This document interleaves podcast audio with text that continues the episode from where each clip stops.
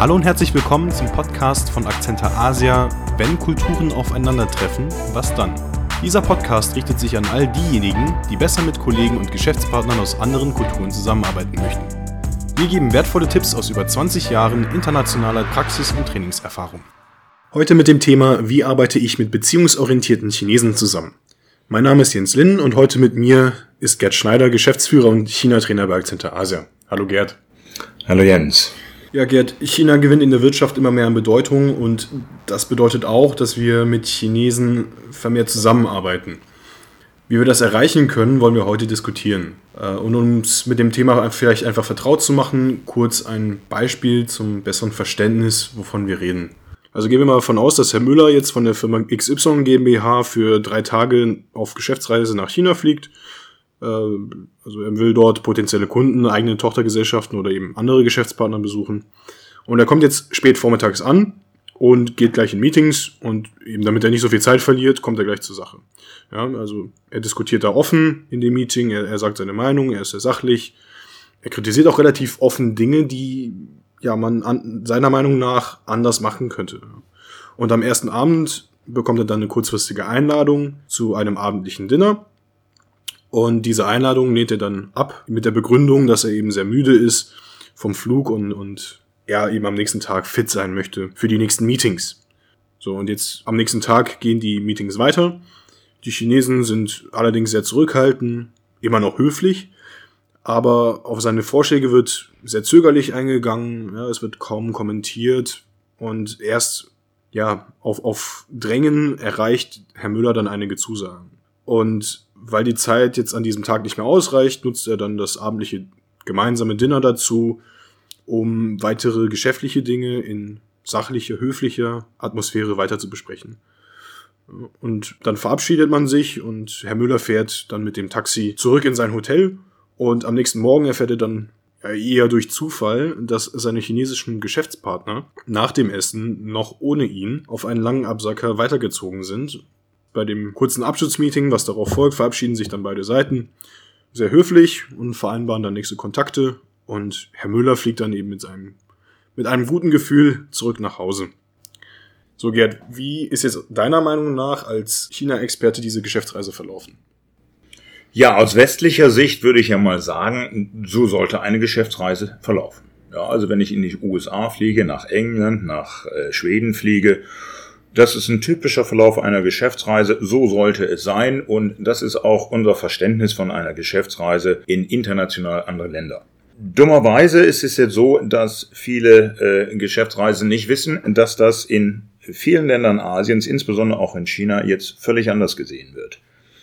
Weil äh, in China ist unter anderem neben vielen anderen Faktoren beziehungsorientiertes Arbeiten extrem wichtig.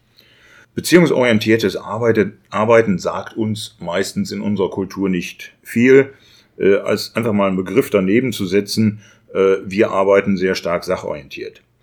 Wenn ich jetzt aber einen chinesischen Geschäftspartner von dem Herrn Müller mal fragen würde, wie er denn jetzt so diese Reise erlebt hat, würde er wahrscheinlich äh, insgesamt sagen, ja, das war ein sehr sachlich, kühler und unpersönlicher Auftritt von Herrn Müller und äh, man hat da sehr gemischte Gefühle ähm, dem Auftritt nach zu beurteilen, hat Herr Müller offenbar kaum Erfahrung mit China und auch keine oder nur eine sehr geringe Bereitschaft, sich mit der chinesischen Geschäftskultur auseinanderzusetzen. Kein guter Start. Also man sieht hier eigentlich einen sehr, sehr starken Kontrast zwischen westlicher, sachorientierter Zusammenarbeit, wo es also nur auf Fakten ankommt, und chinesischer beziehungsorientierter Zusammenarbeit, wo eigentlich zwischenmenschliche Faktoren eine große Rolle spielen. Ich würde sagen, mit dieser Reise äh, von Herrn Müller sind ganz erhebliche Probleme in der Zusammenarbeit zwischen beiden Seiten vorprogrammiert. Also das wird definitiv kommen. Also Herr Müller hat jetzt ein gutes Gefühl gehabt. Du sagst, Probleme sind vorprogrammiert, Gerd. Warum sind deiner Ansicht nach Probleme vorprogrammiert? Naja, Herr Müller ist mit einem guten äh, ähm, äh, Gefühl nach Hause geflogen, weil er das durch die westliche Brille sieht. Warum sind Pro Probleme vorprogrammiert? Chinesen legen halt großen Wert darauf, dass äh, das Bauchgefühl, die Chemie, wie wir das so immer sagen, äh, oder die Beziehungen zwischen beiden Seiten stimmt. Lass mich mal versuchen, ein Bild zu skizzieren. Also stell dir mal einen kleinen Kreis vor. Einen Kreis, den ich jetzt mal den Inner Circle nenne. In diesem Inner Circle in der chinesischen Beziehungswelt ist in der Regel, sagen wir mal, die Familie oder im weitesten Sinne einer Familie im chinesischen Zusammenleben auch Onkel, Tanten, äh, Neffen, sehr gute Freunde, vielleicht auch sehr gute Nachbarn. Das ist der Inner Circle einer beziehungsorientierten Gesellschaft. Das ist die Lebensversicherung für Chinesen. Das sind die Leute, auf die man vertraut. Man schiebt sich auch Posten zu und man verlässt sich einfach aufeinander. In diesen Inner Circle kommen wir als ausländische Geschäftsleute nicht rein. Also das können wir vergessen, aber nur mal zum Verständnis. Dann sollten wir uns vorstellen, dass es darum herum um diesen Kreis mit dem Inner Circle noch einen Kreis gibt. Ähm, den nenne ich mal den Mid Circle. Da kommen in der Regel gute Geschäftsfreunde rein, müssen sich allerdings erarbeiten. Dort werden sehr gute geschäftliche Beziehungen aufgebaut und gepflegt. Und da möchte eigentlich jeder von uns rein. Wenn man da nicht reinkommt mit Chinesen, äh, wird es schwierig. Denn darum herum gibt es noch einen Outer Circle. Da sind eigentlich alle Fremden drin, mit denen man eigentlich keine Beziehung hat. Die werden auch jetzt nicht ganz besonders bevorzugt behandelt. Die sind nachgelagert, mit denen geht man teilweise auch sehr ruppig distanziert um, so dass man das Gefühl hat, äh, das hat mit chinesischer Beziehung nichts zu tun. Da möchte keiner rein, zumindest keiner bleiben. Da landen aber sehr viele westliche Geschäftsleute mit ihrer sachlich-faktischen Zusammenarbeit, weil sie nicht wissen, dass die beziehungsorientierte Arbeit große Vorteile bietet. Zurück zum Beispiel von, von dem Herrn Müller. Siehst du jetzt den Herrn Müller also im Outer Circle? Müller ist ganz klar im Outer Circle. Diese westliche Zusammenarbeit, die im Westen so positiv ist, damit landet man immer im Outer Circle und kommt nicht weiter. Aus Sicht von Herrn Müller, woran könnte der das jetzt erkennen, dass der im Outer Circle gelandet ist? Er merkt das, dass er im Outer Circle gelandet ist, natürlich nur, wenn er weiß, was beziehungsorientierte Zusammenarbeit überhaupt ist. Dass er relativ tough, direkt behandelt wird. Man ist sehr pushy, man ist extrem fordernd äh, Höflichkeit wird nach ganz kurzer Zeit auch auf ein sehr niedriges Maß runtergefahren. Und äh, es macht insgesamt sehr wenig Spaß. Termine werden nicht eingehalten. In der Prioritätenliste der Zusammenarbeit wird Herr Müller weit, weit hinter die Leute rutschen, die deutlich beziehungsorientierter mit den Chinesen zusammenarbeiten. Also verstehe ich richtig, dass du jetzt dem Herrn Müller raten würdest, dass er in den Mid-Circle sich hinarbeitet? Aus meiner Sicht ist es für Herrn Müller absolut erforderlich, sich große Mühe zu geben in den Mid-Circle, da wo sogenannte in Anführungsstrichen Geschäftsfreunde sind, mit, äh, sich aufhalten sollten. Okay, und wie, wie würde jetzt der, der Müller da hineinkommen? Der Herr Müller, dem Herr Müller würde ich empfehlen, bei der nächsten Geschäftsreise äh, unbedingt Wert darauf legen, dass man abends zumindest essen geht. Eine Beziehung kann man zu 80 Prozent beim abendlichen Essen aufbauen. Das ist das, wo wir natürlich immer wieder gerne eine Zeitverschwendung sehen. Das ist für mich extrem wichtig. Er wird sich etwas mit China auseinandersetzen mit paar chinesischen Eckpunkten, damit er seinen chinesischen Geschäftspartnern zumindest symbolhaft erklären kann, dass er nicht völlig unbeleckt ist, was China angeht, sondern auch ein paar Dinge über China weiß. Insbesondere wird er seinem direkten Geschäftspartner auf seiner hierarchischen Ebene oder manchmal sind es auch mehrere, ähm, ganz klar zu erkennen geben, dass er auch persönlich an der Person des anderen interessiert ist. Also wir kennen den Begriff Empathie. Ich zeige dem anderen, dass er mir wichtig ist. Wie mache ich das? Äh, Smalltalk äh, ist ein ganz wichtiges Thema. Man unterhält sich außerhalb von Meetings, in Kaffeepausen, beim Mittagessen, beim Abendessen, einfach über private, persönliche Dinge. Man fragt, wo der andere herkommt, wo er zum Kinder, wo er in den Kindergarten gegangen ist, ob er verheiratet ist, äh, wie viele Kinder er hat, was seine Hobbys sind, etc. etc. Der Herr Müller war ja bei einem abendlichen Dinner, also aber du würdest sagen, statt über das Geschäftliche zu reden, sollte er eher das Privatliche, Private suchen. Das war ein ganz großer Fehler von dem Herrn Müller, abends noch das geschäftliche Essen zu missbrauchen, sage ich mal, für geschäftliche Dinge und auch seriös und sachlich zu bleiben.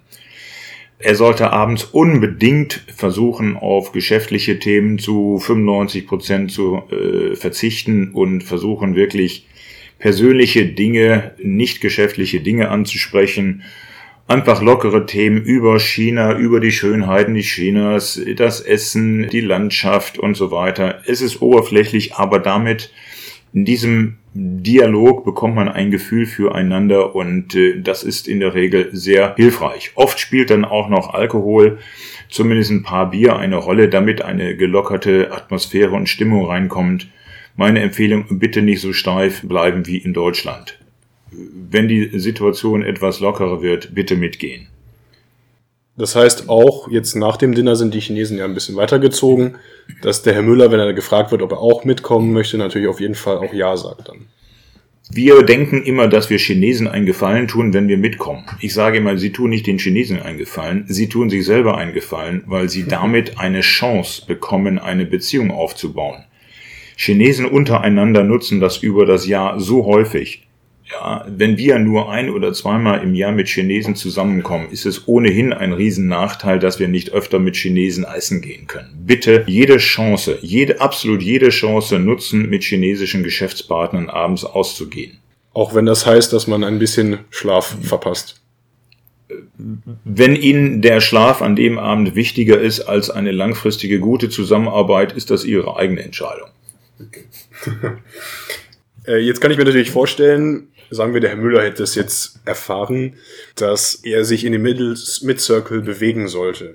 Ähm, er sagt jetzt aber, gut, das ist mit sehr viel Arbeit verbunden, da bin ich jetzt nicht der Typ für. Kann ich denn nicht einfach im Outer Circle bleiben? Was würden Sie jetzt dem Herrn Müller sagen? Was sind die Konsequenzen daraus, wenn er im Outer Circle bleibt? Wenn er im Outer Circle bleibt und sich nicht bemüht, in den Mid-Circle reinzukommen, muss einen Preis dafür bezahlen. Nicht nur er, sondern auch sein Unternehmen. Äh, die Zusammenarbeit wird in den meisten Fällen sehr holprig sein. Es wird Konflikte, Missverständnisse geben, man wird aneinander vorbeireden. Man wird von chinesischer Seite wahrscheinlich sehr direkt und teilweise auch aggressiv mit ihm umgehen, weil ja keine Beziehung besteht. Ja. Wenn eine Beziehung bestünde, würde man mit ihm so nicht umgehen.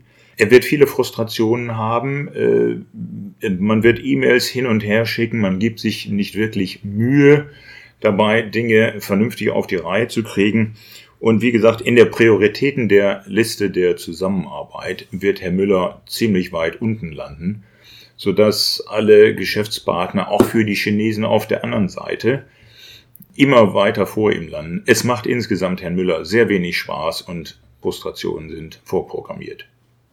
Die beziehungsorientierte Zusammenarbeit mit Chinesen ist so wichtig, dass ich sie eigentlich als Basis für eine Zusammenarbeit ansehe. Und äh, man soll sich nicht davon abschrecken lassen, wenn manchmal Chinesen von Anfang an relativ aggressiv mit einem umgehen.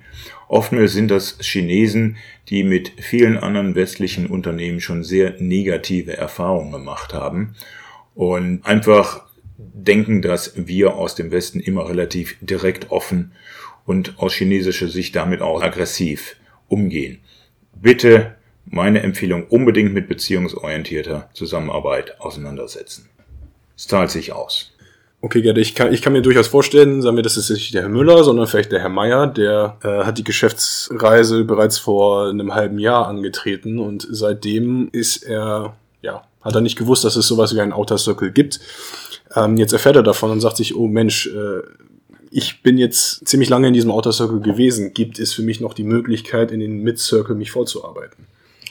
Ja, ähm, also das ist äh, eine sehr wichtige Erfahrung. Also wir haben viele Seminarteilnehmer, die schon seit ein, zwei Jahren in geschäftlicher Beziehung mit Chinesen sind und dann feststellen, dass sie genau in dieser Outer Circle Situation sind und sich natürlich große Fragen jetzt stellen, wie kommen sie da wieder raus? Weil die letzten ein, zwei Jahre der Zusammenarbeit war nicht besonders erfreulich. Deswegen kommen Leute auch zu uns ins Seminar, um zu überlegen, wie kommen sie da wieder raus.